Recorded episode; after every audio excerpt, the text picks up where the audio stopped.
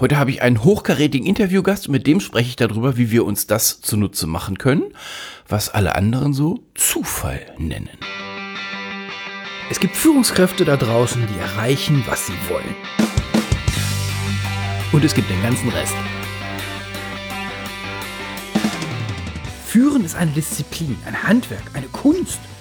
Sie können sie beherrschen und bis zur Meisterschaft bringen. Stell sicher, dass du erreichst, was du willst. Guten Tag, hallo und ganz herzlich willkommen hier im Leben führen Podcast, dem Podcast für Menschen, die ihr eigenes Leben im Griff haben. Mit mir Olaf Kapinski und natürlich ist der Podcast für IT-Führungskräfte. Und bevor es losgeht, zwei Hinweise in eigener Sache. Nachdem wir am Webinar vom letzten Sonntag intensiv über Persönlichkeitsentwicklung gesprochen haben, Sie erinnern sich, es ging um die ersten 100 Tage im neuen Job, da ist das neuen Rollenmodell ein bisschen zu kurz gekommen. Und genau das holen wir jetzt nach. Am kommenden 12. März, das ist wieder ein Sonntag, gibt es das neue Rollenmodell nochmal in intensiv, zwei Stunden lang neun Rollen, was zu beachten ist, wie Erfolg wirklich geht, was die meisten versauen und ein paar Ideen dazu, wie sie es denn wirklich auch auf die Straße kriegen. Am 12. März alles weitere leben-führen.de-webinar-Anmeldung und wo wir gerade bei Webinaren sind, Sie erinnern sich an die Episode 404, Finanzanalphabetismus mit Sven Stopka. Da hat er ein Webinar angeboten, ganz zum Schluss, und zwar ein Webinar zum Thema Grundwissen, Geld und Investment. Die Rückmeldungen, die vielen positiven Rückmeldungen haben uns dazu bewogen, dieses Webinar anzubieten, also tatsächlich zu machen. Nur, Sie erinnern sich, in der Episode hat er angemerkt, dass dieses Webinar 50 Euro pro Nase kostet, wo ich irgendwie keine richtige Lust drauf hatte. Das haben wir jetzt, ähm, heldenhaft wie ich bin, habe ich ihm das wegverhandelt. Das heißt, das Webinar läuft am 13. März, das ist der kommende Montag um 19 Uhr per Zoom. Anmeldelink leben-führen.de-episode 412, also die Shownotes von der jetzigen Episode. Und es ist für die Hörerinnen und Hörer des Leben führen Podcasts kostenlos. Bin ich ein bisschen stolz drauf. Sie sparen einen Haufen Geld und tun sich zwei Stunden lang die Grundlagen für Geld und Investment rein. Wer danach sagt, nö, wusste ich alles schon, gut, fein. Wer in einem zwei Stunden Webinar so gar nichts mitkriegt, naja. So, und damit geht's auch schon los. Eine meiner Lieblingsthesen ist, Gelegenheiten kommen nicht, sondern Gelegenheiten können sie sich machen. Lieblingsthesen deswegen, weil das immer jetzt für heftige Reaktionen sorgt. Schmunzeln auf der einen Seite, das sind dann meistens relativ wenig Leute, und so ein empörtes Nein, Olaf, das musst du verstehen, auf der anderen Seite. Das ist meistens die Mehrheit. Und dann erwischt mich dieses Buch. Ein Buch, wo es um so ähnliche Themen geht. Jetzt fangen wir erstmal an und stellen uns richtig vor. Ganz herzlich willkommen, Professor Dr. Christian Busch. Vielen Dank, freut mich hier zu sein. Ja, freut mich, dass, der, dass wir einen Kontakt hingekriegt haben, dass das geklappt hat. Du bist, stell dich kurz vor. Ja, mein Name ist Christian Busch. Ich unterrichte hier in New York äh, über zielgerichtete Führung. Und ähm, was mich dahin gebracht hat, war, ich bin, habe hab früh im Leben eine Erfahrung gehabt, äh, einen Autounfall, der mir, der mich auf so eine äh, Sinnsuche gebracht hat und probiert habe rauszufinden, Mensch, warum bin ich hier, was will ich hier? Und ähm, habe dann eben als Unternehmer angefangen und dann später bin in die Wissenschaft gegangen. Und was ich spannend fand, war, dass die spannendsten Leute um mich rum, die inspirierendsten Leute, die hatten was gemeinsam. Und zwar, dass sie irgendwie intuitiv aus dem Zufall ein bisschen mehr machen als andere und intuitiv diese Serendipität, dieses aktive Glück kreieren. Und das ist im Prinzip jetzt über die letzten Jahre meine absolute Leidenschaft gewesen, zu verstehen, was ist denn die Wissenschaft hinter diesem aktiven Glück. Das ist dein Forschungsgebiet? Kann man das so nennen? Das ist mein Kernforschungsgebiet. Also ich habe verschiedene Gebiete, so zielgerichtete Führung und was macht Unternehmen erfolgreich und Individuen. Und ein Kernteil davon ist eben die Serendipität und dieses Serendipitätsdenken. Und das Buch ist schon draußen, Serendipity Mindset heißt es im Originalen und das ist jetzt in Deutsch übersetzt worden oder wie stelle ich mir den Teil vor? Genau, genau. Okay. Serendipity Mindset war die internationale Version und jetzt Erfolgsfaktor Zufall, 28. Februar ist ähm, draußen und ähm, ich habe eine ganze Buchtür dann auch in Deutschland drumherum, genau. Herzlich willkommen. Sehr cool. Vielen Dank. Danke. Okay, wir fangen mal, wir fangen mal vorne an. Also Serendipität übersetzt du so ein bisschen mit Augenzwinkern im Buch mit aktivem Glück. Jetzt sind ja viele Leute da draußen und meine Eltern auf jeden Fall, die sagen, Glück ist halt das, was passiert. Das kann ja halt nicht so. Dann schmücke ich durch das Buch und denke so, verdammt, da hat er aber recht mit. Ähm, ein so ein schönes Bild dabei, oben dieser geradlinige Projektplan. Dann hast du in der Mitte so eine Krakellinie, die heißt Realität. Und dann unten hast du wieder einen geradlinigen Strich, der heißt Story. Wo ich so dachte, hm, ertappt. Nimm uns doch mal mit auf die Reise. Was ist Serendipität? Dass wir da mal so ein bisschen an den Begriffen Griff dran kriegen und dann schauen, was wir damit anstellen können. Ja, also genau zu deinem Punkt. Im Prinzip bei der Serendipität geht es darum, es ist aktives Glück, es ist sehr anders als das passive Glück, was genau so dieses bei der Geburtslotterie in eine coole Familie geboren zu werden und so weiter.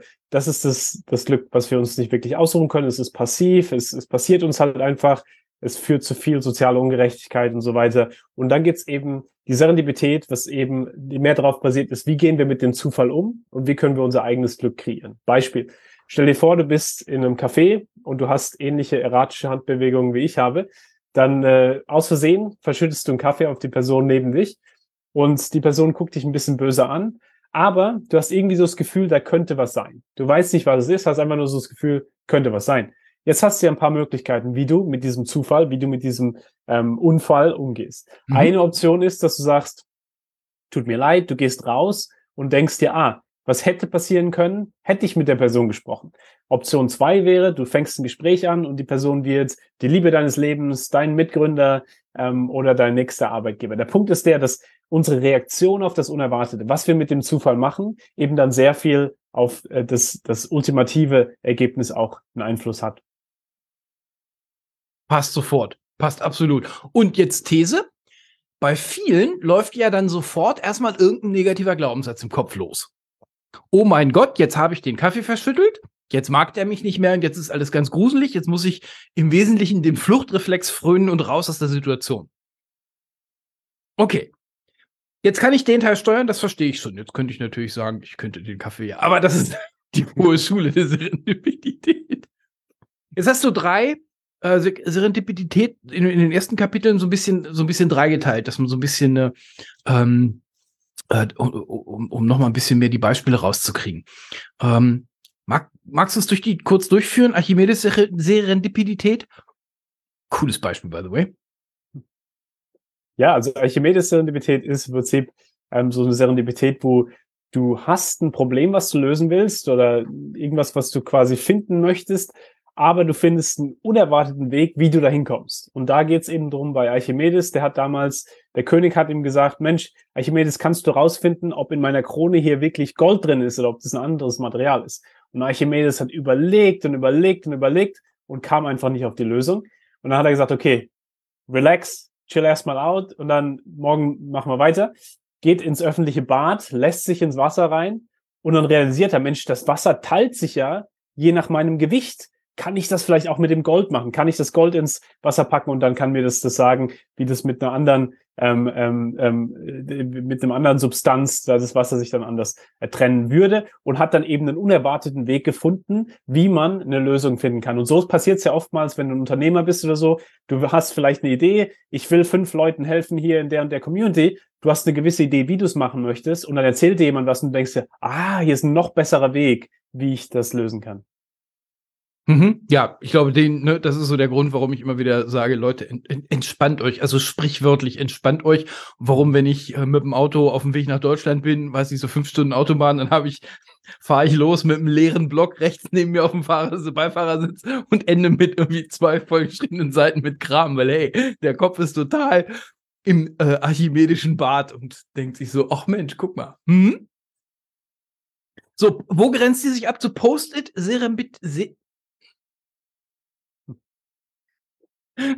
Wo grenzt die sich ab zur Post-it-Serendipität? Ich mag das Wort jetzt schon nicht. ja, Post-it-Serendipität ist ja im Prinzip die Idee, dass du nach was schaust und dann findest du was viel Besseres noch. Also der, der Spencer damals, der hat, wollte einen stärkeren Klebstoff finden. Also was macht quasi einen, Klebstoff noch ähm, besser, wenn es stärker ist und hat dann realisiert, Mensch, eigentlich, was ja viel besser ist, ist, wenn es ein schwächerer Klebstoff ist, weil ich ihn dann an die Wand packen kann und eh auch einfach wieder abziehen kann. Und das ist halt, wie die Post-it-Note dann ähm, auch, auch sich gegeben hat. Und das haben wir auch oft im Leben, dass du vielleicht denkst, ach, ich will unbedingt diesen Job, unbedingt diesen Job. Und dann lernst du jemanden kennen auf einer Konferenz, der dir über einen komplett anderen Job äh, äh, erzählt. Und ja, du wolltest irgendwie einen Job, aber es kommt ein komplett anderer Job bei raus und der Job ist vielleicht noch besser. Mhm, mhm. So, der dritte Teil ist die Blitzschlag-Serendipität. Das ist. Da geht es im Prinzip drum, so finden wir ja oftmals auch die Liebe beispielsweise, dass es komplett unerwartet ist. Wir schauen nach gar nichts und dann auf einmal schlägt's halt ein, ja, dass du in einem Café bist und denkst, wow, das könnte die Liebe meines Lebens sein und es passiert halt einfach so wie so ein Blitzschlag eben, der einfach einfach auf einmal passiert. Ja, das ist jetzt eher so die These für uns Erwachsene. Das äh, habe ich mir sagen lassen, läuft heutzutage bei den Kids deutlich anders. Mit Tinder und. ja, ja, also so halt. Äh, ja. Aber ich mag, ich mag ähm, die Art auch eher. Ja. So. Okay, jetzt haben wir so ein bisschen das, das, das Framing abgesetzt und äh, alle diese Optionen oder alle diese Gelegenheiten sehen ja nach außen so ein bisschen aus, als ob ich keinen Einfluss drauf habe. Wenn du dich aber mal so zwei Schritte daneben stellst, stellst du natürlich fest, natürlich, die, diese Situationen leben alle davon, dass die, die handelnde Person gehandelt hat. Mhm. Archimedes hat sich das angeguckt und hat gedacht, oh, warte mal. Der Typ mit dem Kleber hat gesagt, ach guck, den krieg ich ja einfach wieder ab. Ja also gerade Post-it, ne? Ich, ähm, mein Schreibtisch ist voll mit meinen Kanban-Post-its. Mhm. Ähm, was hilft uns das? Jetzt machen wir mal, jetzt gehen wir einen Schritt weiter. Wie hilft uns denn das jetzt im Alltag?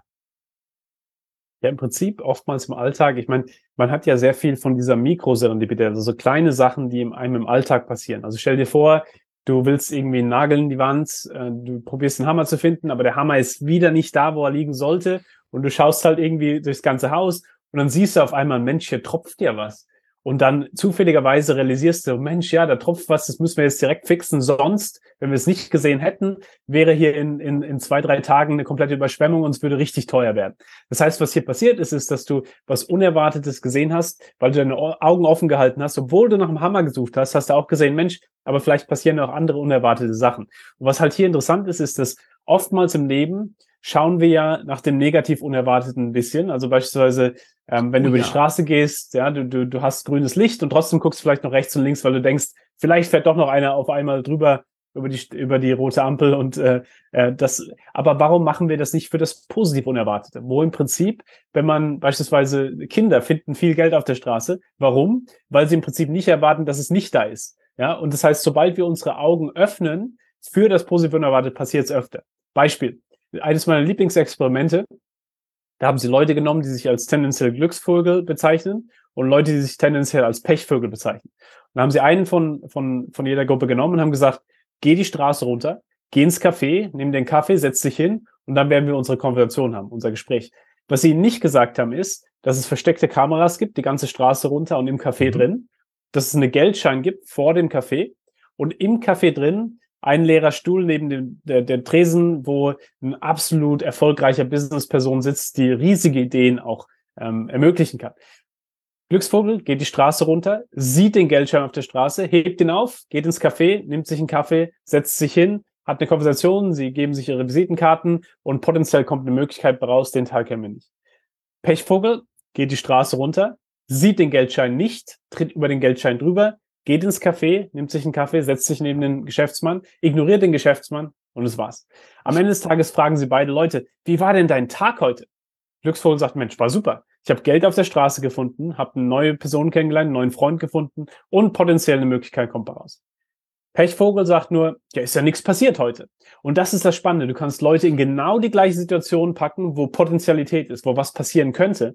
Aber nur eine Person sieht es, je nachdem, was sie erwarten. Wenn du erwartest, dass das positiv Unerwartete passieren kann, ist es wahrscheinlicher, dass du es dann auch siehst. Und da kann man eben dann auch viel mitspielen. Das Buch heißt Erfolgsfaktor Zufall. Also zum Glück nicht Erfolgsfaktor Serem. Mann!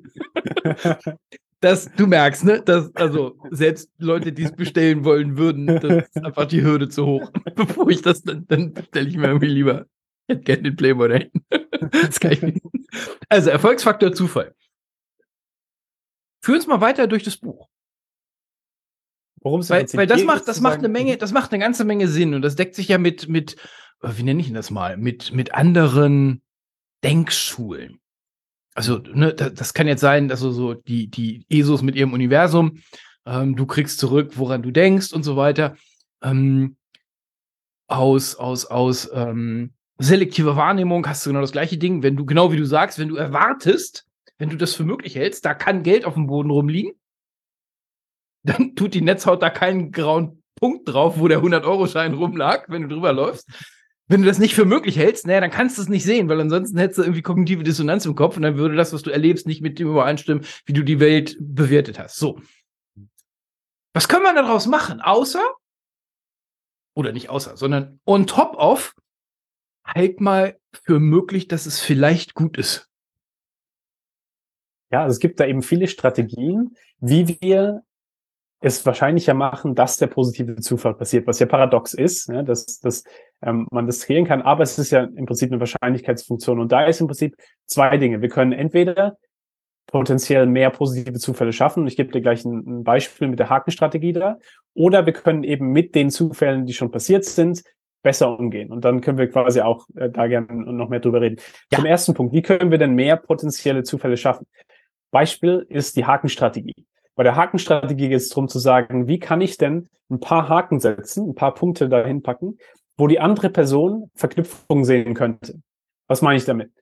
Jemand, der es richtig gut macht, ist Olli Barrett, der ist ein Unternehmer in London. Wenn du den fragen würdest, Olli, was machst du denn so beruflich? Ja, so die Frage, die man auf jeder Konferenz so gestellt kriegt, würde der nicht nur sagen, ich bin Unternehmer. Der würde sagen, ich bin Unternehmer im Bildungsbereich, habe vor kurzem angefangen, in die Philosophie der Wissenschaft zu lesen. Aber was mich wirklich interessiert, ist das Klavier zu spielen.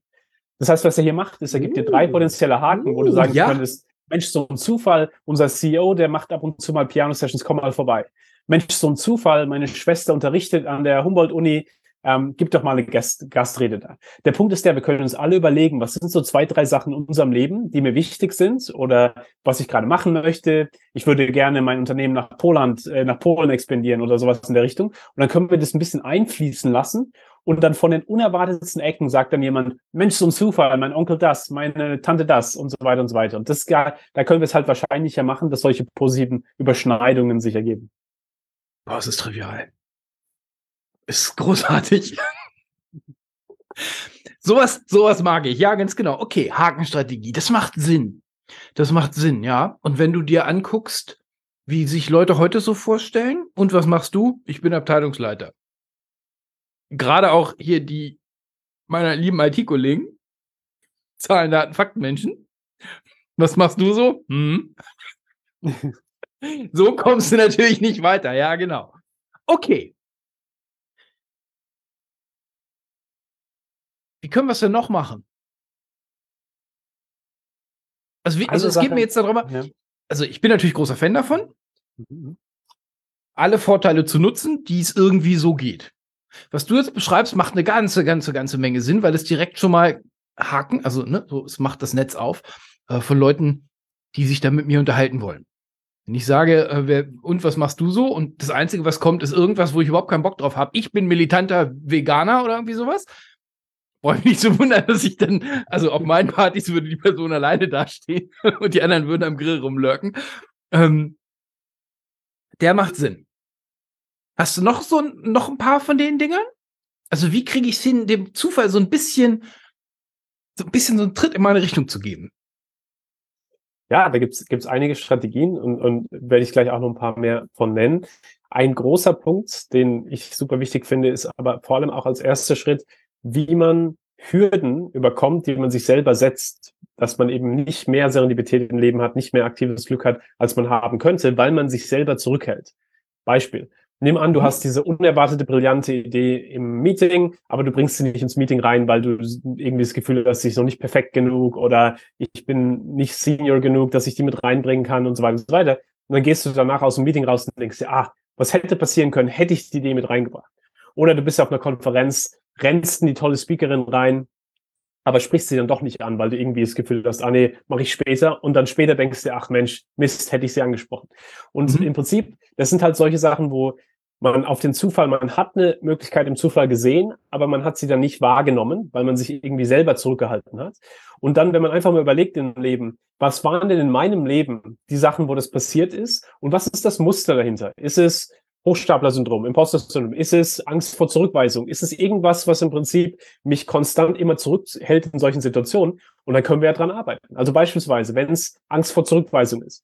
Was mir da sehr geholfen hat, war zu sagen, okay, wenn ich beispielsweise in so einer Situation wäre, mein Worst-Case-Denken ist immer, was ist das Schlimmste, was passiert, wenn ich es mache? Also beispielsweise, die, die Zurückweisung, der Stich der Zurückweisung, der ja wirklich wehtut. Ja? Und dann habe ich irgendwann realisiert, ja, aber das ist ja nicht das Schlimmste, was passieren kann. Das Schlimmste, was passieren kann, ist ja dieses Bereuen, wenn du rausgehst und dir dann für Tage überlegst, was hätte passieren können, hätte ich das gemacht. Und da war für mich das so eine riesige Umformulierung zu sagen, weg von, was ist das Schlimmste, was passieren kann, wenn ich es mache, zu, was ist das Schlimmste, was passieren kann, wenn ich es nicht mache, weil du dann realisierst, dass im Prinzip bring die Idee lieber ins Meeting rein, weil das Schlimmste hier ist nicht das Schlimmste, was wenn du es wenn du es nicht ins Meeting mit reinbringst. Und da gibt es eben solche Strategien auch, wo wir eben auch an diesen tieferen Mustern arbeiten können. Aber natürlich gibt es auch eher so die ähm, ähm, generellen Sachen wie beispielsweise Fragen anders zu stellen. Anstatt irgendwie, was machst du so beruflich auf einer Konferenz, vielleicht Leute nach einer Präsentation fragen, ähm, was hat dich am meisten darüber interessiert? Was, was fandst du da am spannendsten? Im Prinzip einfach ein bisschen die andere Person besser verstehen, weil man dann auch auf ein tieferes Level kommt, wo man die wirklich interessanten Überschneidungen findet. Das hat ja alles jetzt mit mir zu tun, das ist ja doof, ich möchte mich ja nicht ändern. ist das die,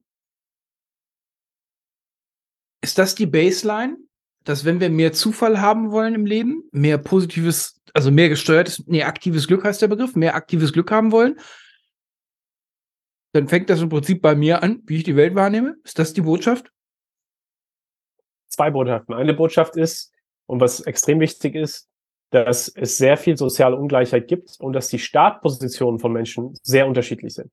Viel meiner Forschung beispielsweise ist in Kenia, in Südafrika, ähm, wo in manchen Gebieten dort, wenn du in absoluter Armut bist, einfach in einer Startposition bist, wo bei Design du einfach nicht viel Serendipität haben wirst, weil du in Unglücksspiralen bist und nicht in Glücksspiralen.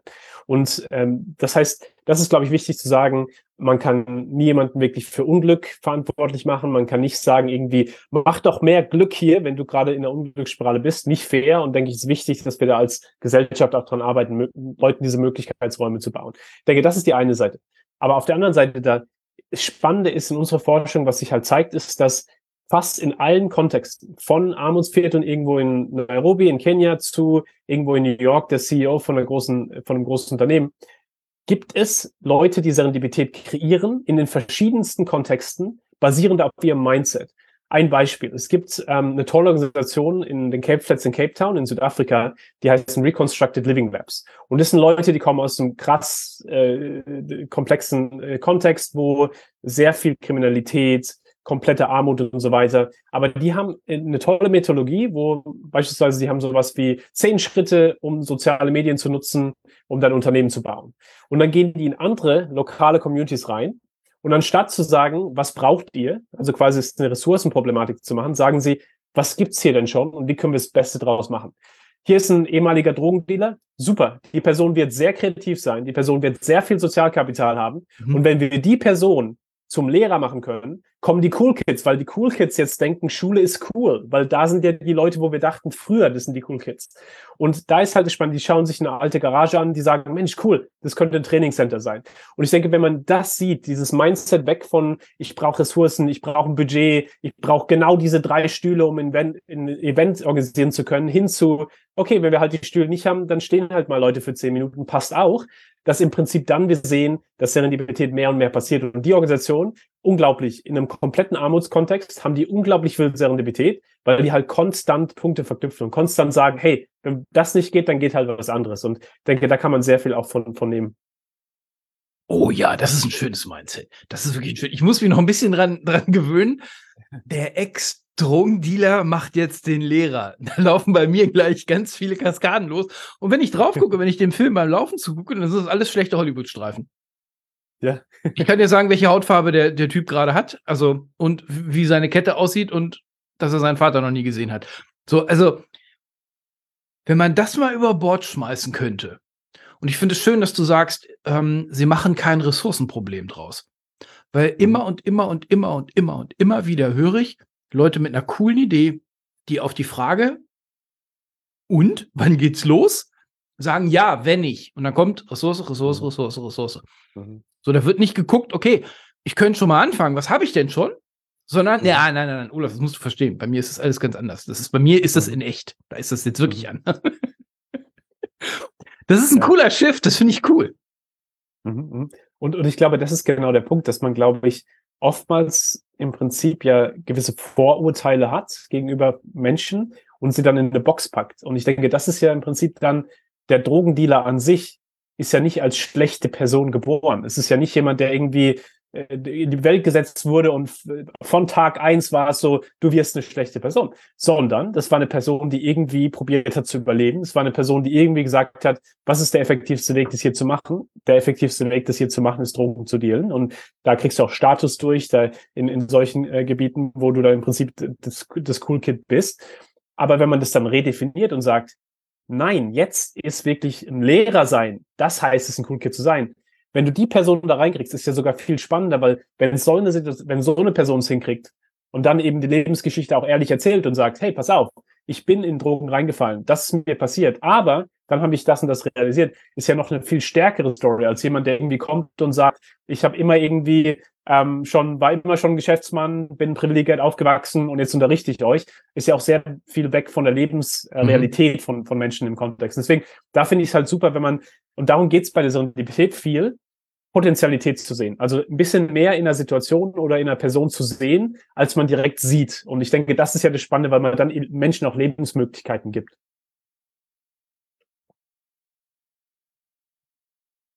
Würdest du sagen, dass das dass der Begriff Zufall im Kontext des Buches ein sozialer Faktor ist?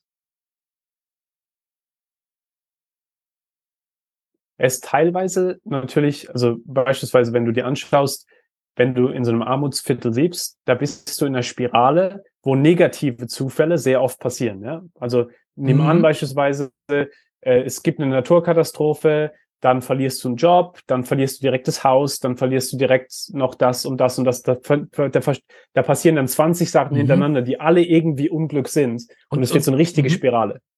Und, äh, und dann eben auch auf der anderen Seite, es gibt Glücksspiralen, ja, wo, keine Ahnung, du dein, du bist reich und hast tolle Job und du packst deinen Sohn in die gleiche Position und dann in der Position haben sie jetzt 20 mehr Sachen, die passieren können, einfach nur weil du in der Position drin bist. Das heißt, von der Seite her ist sehr viel soziale Ungleichheit eben davon, in welcher Anfangsposition man gepackt wird. Aber gleichzeitig dann, und das ist ja auch das Spannende mit so Sachen wie Hakenstrategie und so weiter, kann man eben Einfluss nehmen, aber das Niveau ist halt komplett anders, das Level, wo man ist. Und ich denke, das ist das Spannende, da kann man eben viel überlegen, beispielsweise, wie kann man Möglichkeitsraum für andere Leute schaffen? Beispielsweise, du hast eine Studentin aus einem weniger privilegierten ähm, Kontext anstatt nur zu sagen, hier ist ein Stipendium, dass du zur Uni gehen kannst, nein, hier sind auch drei Mentoren, dass wenn du dann ähm, von der Uni auch äh, äh, danach graduierst, dass du nicht wieder das gleiche Problem hast, wo die anderen Kids irgendwie reiche Eltern haben, die gleich ihnen dann Kontakt geben, um einen Job zu kriegen, sondern wo du auch drei Mentoren hast, die dir helfen können, den nächsten Job zu kriegen. Also wo man wirklich diese Möglichkeitsräume ein bisschen systemischer und systematischer baut für, für Menschen. Ah. Ah. Ich wünschte, es hören noch viel mehr Leute zu. Weil ich glaube, ich glaube, das ist, das ist diese, diese, diese Grundidee von der Reziprozität. Nur so kommt, Mensch, kommt Menschheit weiter. Also be kind to each other. This is how mankind survived. Ähm, ich zitiere gerne den großen Philosophen Chandor Tod. Mm, so, so dürfte das funktionieren. Also erstmal macht es mehr Spaß, da macht es mehr Karma-Punkte, egal an was man jetzt so glaubt. Und es ist einfach, so, so geht's dann besser. Also ich finde es cool, wenn ich dann irgendwie am Ende aller Tage so in 40 ähm, Autobiografien irgendwie so im Klappentext erwähnt werde. Ohne Olaf in deinem Fall, ohne Christian hätte ich dies und das und das nicht gemacht. Sowas ist geil. Hm, okay. Wenn wir jetzt, wir, wir beschränken uns mal so ein bisschen vom, vom, ähm, vom, vom Setup her auf ähm, Westen, Führungskraft im Westen die, das macht eine Menge Sinn und das fand ich also fast schon noch spannender, nur das hilft mir jetzt gerade für den Kontext nicht weiter, wenn wir uns über, ähm, ähm, ähm, über, über, über die, die Negativspiralen unterhalten. Mhm. Sondern wir bleiben jetzt mal so im westlichen Setup, Nordamerika, Europa, erste Welt. Was sind denn da, welche, was für eine Arten von, von, von Möglichkeiten? Ich bin Fan von dieser Hakenstrategie jetzt schon. Was hast du denn noch so auf dem, an, an Ideen, wie wir als in einem sozialen Gefüge, heftig in einem sozialen Gefüge funktionierende Wesen, nämlich Führungskräfte, wir arbeiten qua Definition in einem sozialen Gefüge, wie wir dem noch ein bisschen auf den Sprung helfen können. Noch mehr.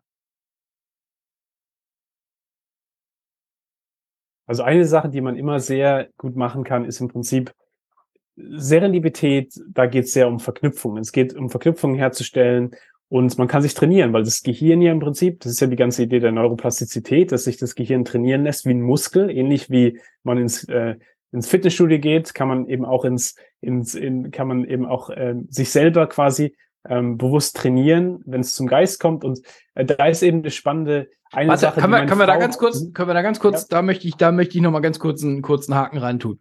Mhm. Der Geist ist ein Muskel, den wir trainieren können, ihr Lieben. Da müssen wir noch mal ran. Kann ich nicht, ist eine Ausrede. Sie hören es hier im Podcast immer wieder. Kann ich nicht, ist eine Ausrede. Kann ich nicht, gesagt ist, will ich nicht gedacht.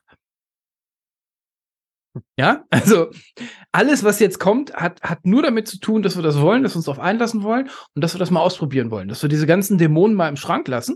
Und wie gesagt, das Beispiel am Anfang. Ich äh, komme im Kongress um die Ecke geschossen und renne Gary Vaynerchuk um.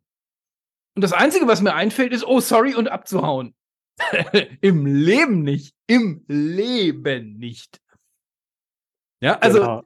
Das ist, das ist, das dürfen wir trainieren und da dürfen wir dann, ähm, Fun comes after fear, da dürfen wir dann auch ähm, einfach mal die Dinge tun, die wir bisher noch nicht getan haben. Ähm, also ich, das ist, also das ist, wie hast du es genannt? Neuroplastizität? Genau, genau. Einer meiner neuen Lieblingsbegriffe. so, Entschuldigung, den musste ich noch mal kurz unterstreichen. Das ist, äh, weil, weil das ist, das ist so wichtig. Das ist so wichtig, dass wir es, wir haben es in der Hand. Wir haben es in der Hand. Ja, und da ist eben das Spannende, weil wir eben diesen Muskel auftrainieren können, dass man sich da auch ein bisschen dann reinfinden kann. Also ein Beispiel. Ähm, meine Frau macht es richtig gut. Wenn du ähm, eher irgendwas erzählst, also wenn du sagst, ich habe einen neuen Podcast, da geht's hier und hier um das und das, und äh, dann würde sie sich immer irgendwie überlegen, sie macht das intuitiv, aber von ihr kann man da eben viel lernen sie würde immer irgendwie gucken, kann ich eine Vorstellung machen für dich? Also kann ich dich eine Person vorstellen, die cool für einen Podcast sein könnte? Kann ich dir eine Idee mit reinbringen, was eine Folge sein könnte? Und das ist halt was, was man sich selber trainieren kann, wo man sagt, okay, die nächsten zehn Konversationen, die ich habe, ich will immer eine Vorstellung machen. Ich höre einfach mal aktiv zu der Person und probiere dann einfach was mit reinzubringen. Weil hat man ja oft mal, man hat ja oftmals die Tendenz irgendwie, oh, ich pushe nur zurück oder ich bringe halt mich selber in die Konversation und so weiter. Nee, einfach mal einen Schritt zurückgehen und sagen, wie kann ich denn hier Wert schaffen in der Konversation für die andere Person mit einer Verknüpfung, die ich bringe. Und wenn man das ein paar Mal macht, dann gewöhnt sich halt das, das Gehirn mehr und mehr dran, diese Verknüpfung zu sehen und man sieht sie eben dann mehr und mehr. Und das ist halt dann was Schönes, wo man sich eben programmieren kann in die Richtung. Ähm, ein anderer Weg auch, den ich, den ich sehr spannend finde, ist wirklich ähm, zu, zu schauen, wie kann ich denn im Prinzip in meinem eigenen Leben einen Plan oder eine, eine, eine Richtung für mich finden, wo ich sage, das, da bin ich jetzt neugierig oder ähm, das interessiert mich gerade oder das ist vielleicht so ein Orientierungssinn, den ich habe und gleichzeitig das Unerwartete mit einbauen. Also ein Beispiel, wenn du, äh, wir haben eine Studie gemacht mit, mit über 30 CEOs von großen Unternehmen, die wir im Prinzip befragt haben, was macht euch denn wirklich erfolgreich? Und ein Kernmuster, was dabei rauskam, war, dass sie extrem gut sind zu sagen, hier ist irgendwie eine gewisse Klarheit, wo wir hinwollen. Also beispielsweise Ajay Banga bei, bei Mastercard damals hat gesagt, hey, wir wollen 500 Millionen Leute ins Finanzsystem reinbringen, die vorher nicht im Finanzsystem drin waren. Das heißt, es ermöglicht denen jetzt, dass sie auch im, im Unternehmen bauen können und so weiter und so weiter hier ist eine Strategie, hier ist ein Plan, den wir jetzt schon haben. Aber ich sage euch jetzt schon im Voraus, dass sobald uns Hilda in Hildesheim erzählt, dass unser Plan bei denen nicht funktioniert, dann werden wir den anpassen und das ist Teil des Plans. Und das ist halt das Spannende, dass sie sagen, ich kann dir nicht Gewissheit geben, aber ich kann dir Klarheit geben. Und das ist, das geht halt so weg von dieser Kontrollillusion. Wir haben ja vorhin auch ein bisschen drüber gesprochen. Man nimmt ja an, man kann immer irgendwie planen und so weiter. Ja, aber das wirkliche Leben ist halt eher wie so ein Kringel ab und zu, ne, wo halt dann unerwartete Sachen passieren. Und die Frage ist halt, wie man dann das Unerwartete nicht nur als Feind sieht, der dann irgendwie da äh, uns äh, in die Pläne fährt, sondern dass man im Prinzip dann auch sagt, okay, hey, hier ist ein Weg, wie ich im Prinzip mit dem Unerwarteten umgehen kann und eine neue Innovation äh, dabei rauskommt. Und da kommen dann eben auf einmal so Kartoffelwaschmaschinen als Produkte raus oder ähm, andere spannende Sachen, die uns da passieren. Ja, das ist so das, das, das, das Drama, nee, das Dilemma, das war das Wort, das ich gesucht habe, das Dilemma des Projektmanagers, ne? Der wird ja quasi gezwungen, einen Projektplan zu bauen. Deswegen fand ich da das drei, drei, drei, drei Balkenbild sehr, cool. Der wird gezwungen, einen Projektplan zu bauen. Da passiert irgendwas. Und die Story, die er erzählt, muss dann möglichst den Projektplan covern, dass da bloß mhm. nichts schief geht und der nicht irgendwie Controlling oder irgendwer auf den Kopf steigt. und ich, ich, bin, ich bin da sehr bei dir. Sehr, sehr häufig ist ja, ist ja Projekt, Projektplanung einfach nur, einfach nur Bullshit-Bingo, weil, hey, hör mal, wie willst du das planen? Das ist doch Quatsch. Dann haben wir Umsatz von 100 Millionen, sagt wer. Excel. Aha. Basierend auf was? Na ja, hat der Chef gesagt, sollen wir haben. So, also da bin ich, da bin ich sehr bei dir. Mit, mit offenem Geist da weiter durchzulaufen und das, den, den Plan durchs Ziel ersetzen. Weil wenn die, wenn die sagen, sie wollen 500 Millionen Leute ins Finanzsystem bringen, und sagen, hör mal, da kommen wir so oder so hin. Wir wissen halt noch nicht rechts rum oder links rum. Ich glaube, das ist der realistische. Ansatz so für, für 21. Jahrhundert. Ähm, Im dritten Jahrtausend haben wir halt einfach nicht mehr, die Zeiten sind, in den 90ern haben sie sich erledigt, dass du sagen kannst, wir gehen von A nach B, nach C, nach D, nach E. Mhm. So, das ist einfach zu wild geworden. Das ist Absolut. cool. Und was halt das Spannende auch ist, ich glaube, psychologisch gesehen, ist, dass ich bin ja auch so aufgewachsen, ja, dass man so, mach einen Plan, mach eine Strategie und dann passiert es wirklich Leben und man sagt, oh mein Gott, das ist ja angsterregend hier, dass da irgendwie diese ganzen unerwarteten Sachen kommen. Und wenn man aber so einen Ansatz hat, wo man sagt, im Endeffekt kommen viele der interessantesten Sachen zufällig. Wenn man das dann auch legitimisiert für sich selber und für andere, das ist es dann wahrscheinlicher macht, es unerwartet als, als, als Freund zu sehen. Also als Beispiel. Ja, diese Kartoffelwaschmaschine wo ähm, vor ein paar Jahren in China. Warte, da, nee, nee, nee, nee, nee, das ist ein Insider ja. bei dir im Kopf, den musst du nochmal erklären. Was ist eine Kartoffelwaschmaschine? Genau, also wo, wo vor ein paar Jahren im Prinzip, also ein Unternehmen, ha Haushaltsgerätehersteller in China, Haier, eines der größten der Welt, die haben Anrufe bekommen von Bauern. Und die Bauern haben ihnen gesagt, eure blöde Waschmaschine geht immer kaputt. Warum geht die Waschmaschine kaputt? Ja, wir probieren unsere Kartoffeln drin zu waschen und es scheint irgendwie nicht zu klappen. Was würden wir normalerweise sagen? Wir würden wahrscheinlich sagen, pass deine Kartoffeln, pack deine Kartoffeln nicht rein. Unser Plan sagt, dass du damit deine Kleider waschen sollst. Die haben das Gegenteil gemacht, haben gesagt, ja, ist unerwartet, aber es gibt ja wahrscheinlich viele Bauern auf der Welt, die ein ähnliches Problem haben. Also warum bauen wir nicht einen Schmutzfilter rein und dann wird es halt eine Kartoffelwaschmaschine. So wurde halt die Kartoffelwaschmaschine ein Produkt von denen. Der Punkt hier ist der, dass wenn du es nur als Problem siehst, dass Leute vielleicht nicht genau deinem Plan folgen, dann wird es auch nur ein Problem bleiben. Aber wenn du eine Möglichkeit drin siehst, dann wird es noch interessanter. Was ist ein Weg, das zu machen? Ein Weg im Unternehmen beispielsweise ist eine einfache Frage im Weekly Meeting. Was hat dich letzte Woche überrascht? Wenn du so eine Frage stellst, dann sagen Leute, ah, hat mich überrascht, dass Leute unser Produkt anders verwenden. Hat mich überrascht, dass unser neues Incentive-System eigentlich gar nicht so funktioniert. Leute machen genau das Gegenteil. Und was du dann machst, ist, dass dann Leute nach dem Unerwarteten Ausschau halten und es weniger als was sehen, was jetzt die Pläne irgendwie immer in Frage stellt und mehr als was, wo man konstant sagen kann, ah, wir können es mit reinbauen. Und das kann man eben dann auch legitimisieren, die Stories, die man erzählt und so weiter und so weiter. These?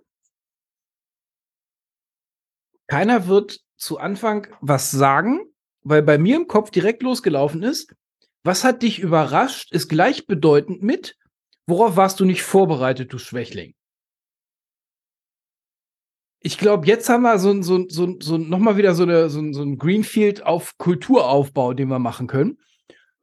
Diese, dieses so tun, als ob die Welt berechenbar wäre. Ist ja auch eher nett, ne? Also, wer hätte im Sommer letzten Jahres äh, ChatGPT vorhergesagt? Haha. Wer hätte vor drei Jahren gesagt, ah, übrigens, Facebook kannst du wegschmeißen, da kommt diese Video-App aus China. Ja, nee, klar, hm, huaha, aus China. Mhm. Ja, ganz genau. Ich glaube, das ist eine Powerfrage. Was hat dich überrascht letzte Woche? Mich hat hier vieles überrascht. Ach, das geht auch nicht. Ja, da habe ich, ich habe gerade so mein Mindset äh, auf, auf nicht funktionierender Software. Ich, ähm, und ich, ich, ich gucke mir dabei zu, wie ich es eigentlich besser machen müsste. So, komm, hier, hör mal. Du guckst dir doch schon wieder nur den kleinen Scheiß an, der nicht funktioniert. Den ganzen Rest ignorierst du doch gerade. Und Teile in mir sagen, Manno, will mich jetzt aber aufregen. Also, was hat dich überrascht? Ich glaube, die Überraschung hältst du für, also überrascht sein, dass Dinge nicht nach Plan gehen, ist bei dir eher Naturgesetz als diese, dieses so tun, als ob das alles ähm, ähm, ähm, predictable wäre, ne? Genau, und ich genau, genau darum geht's eben dann, so einen Schwenk auch im Unternehmen zu machen, weil das ist ja auch eine Kulturfrage, genau zu deinem Punkt, eine Organisationskulturfrage. Wenn du ein Unternehmen hast, wo jeder so tut, als ob sie alles wissen, jeder immer perfekt ist und so weiter, dann reden ja Menschen vor allem nicht über Sachen, die nicht gelaufen sind und dann lernen sie nicht wirklich voneinander, weil man lernt ja am meisten von den Sachen, die nicht geklappt haben. Und da ist halt das Spannende, also beispielsweise, es gibt viel Forschung so über diese Idee, dass wenn Leute kleine Sachen teilen, die nicht geklappt haben, wenn es vor allem aber jeder macht im Meeting. Also es geht natürlich darum, dass nicht einer die Hosen runterlässt und jeder andere kann dann irgendwie das Messer rein und, äh, und so weiter. Darum geht's ja nicht. Es geht dann darum, jeder im Meeting ist, jeder, der im Meeting ist, muss eine kleine Sache teilen, die nicht so gut gelaufen ist, aber vor allem dann auch, was man davon gelernt hat und was man jetzt anders machen wird. Das heißt, der Fokus ist weniger auf, was nicht klappt und so und mehr auf, was lernen wir denn voneinander? Was können wir denn voneinander lernen? Und wie können wir uns gegenseitig helfen? Und das Spannende ist halt, wenn du so eine äh, Kultur hast, dass dann eben Leute voneinander ähm, lernen, beispielsweise ein, ein, eine Praktik, die es da gibt, ist das Projektbegräbnis. Und beim Projektbegräbnis geht es darum, wenn ein Projekt nicht geklappt hat, dann die Person, die dafür verantwortlich ist, begräbt es quasi vor Leuten von anderen Departments, vor Leuten, die in, in verschiedenen Projekten sind und sagt, das hat nicht geklappt, das haben wir davon gelernt und nächstes Mal werden wir das und das anders machen. In dem einen Falle von einem Unternehmen, die haben so ein tolles Glas gehabt, so eine Scheibe, die das Licht nicht reflektiert. Tolle Technologie, aber haben gelernt, der Markt war einfach nicht groß genug. Projektmanager legt es eben zur Begräbnis hin und dann geht jemand der Audience, äh, jemand im Publikum sagt, Mensch, hey, hey, hey, hast du mal überlegt, was das für Solar bedeuten würde? Die ganze Energie, die das aufnehmen könnte, wie man das in dem Kontext nehmen könnte. Und so ist dann in Anführungsstrichen zufälligerweise Teil deren Solardivision entstanden, weil sie gesehen haben, wir haben eigentlich genau die Technologie, die wir für Solar benutzen könnten. Und der Punkt ist der hier. Leute werden dann immer sagen, ja, da war die richtige Zeit, äh, richtige Person zur richtigen Zeit am richtigen Ort. Ja, aber wir haben es wahrscheinlicher gemacht, dass die richtige Person zum richtigen Zeit zum richtigen Ort war. Und das ist halt das, worum es hier sehr viel geht, zu sagen, wie können wir es wahrscheinlicher machen, dass Leute sich helfen, gegenseitig die Punkte zu verknüpfen, beispielsweise, indem wir psychologische Sicherheit schaffen. Pixar hat es sehr gut gemacht damals. Pixar, der ähm, damalige Gründer, also Pixar ist ja eines der kreativsten Unternehmen der Welt, so Finding Nemo und so tolle Filme gemacht. Und der Gründer am Anfang ist ein Unternehmen, der geht in ein Meeting rein und sagt, am Anfang haben unsere Filme alle als schlechte Ideen angefangen. Und jetzt fangen wir das Meeting an. Das heißt, was er hier macht, ist, er gibt dir die Lizenz, dass deine Idee nicht am Anfang schon perfekt sein muss, weil sie wissen, dass sich Ideen entwickeln werden. Manche Ideen werden in manchen Kontexten nicht funktionieren, in anderen funktionieren und so weiter und so weiter. Und da geht's halt wirklich um eine Kulturfrage. Und jetzt sind wir wieder am Anfang von der Episode. Als du sagtest, hier ist dieses Meeting und ich habe einen coolen Vorschlag im Kopf und ich traue mich nicht, den Vorschlag jetzt zu sagen. Mhm. Weil ich stelle mir das, ich stelle mir das gerade so vor, weißt du, großes, so Audimax, 300 mhm. Abteilungsleiter und wir haben das institutionalisiert, das Begräbnis des Projektes. Das passiert so alle Vierteljahre mal, wenn wieder irgendwie so ein Ding völlig vor die Wand. Und dann hast du dahinter dir so ein, so ein Greenfield, irgendwie so mit frisch ausgehobenen Gräbern, irgendwie so Marmorblock für jedes Projekt. Und der hat gerade so seine exemplarische Glasscheibe, die er gerade so auf dem Boden zerdeppern will. Und dann kommt so aus der letzten Reihe, äh, warte mal, Solar. Und er nimmt seine Glasscheibe wieder und sagt, oh, ach ja, nee. Äh, Ihr könnt noch aufessen, aber alle raus hier. Begräbnis ist verschoben.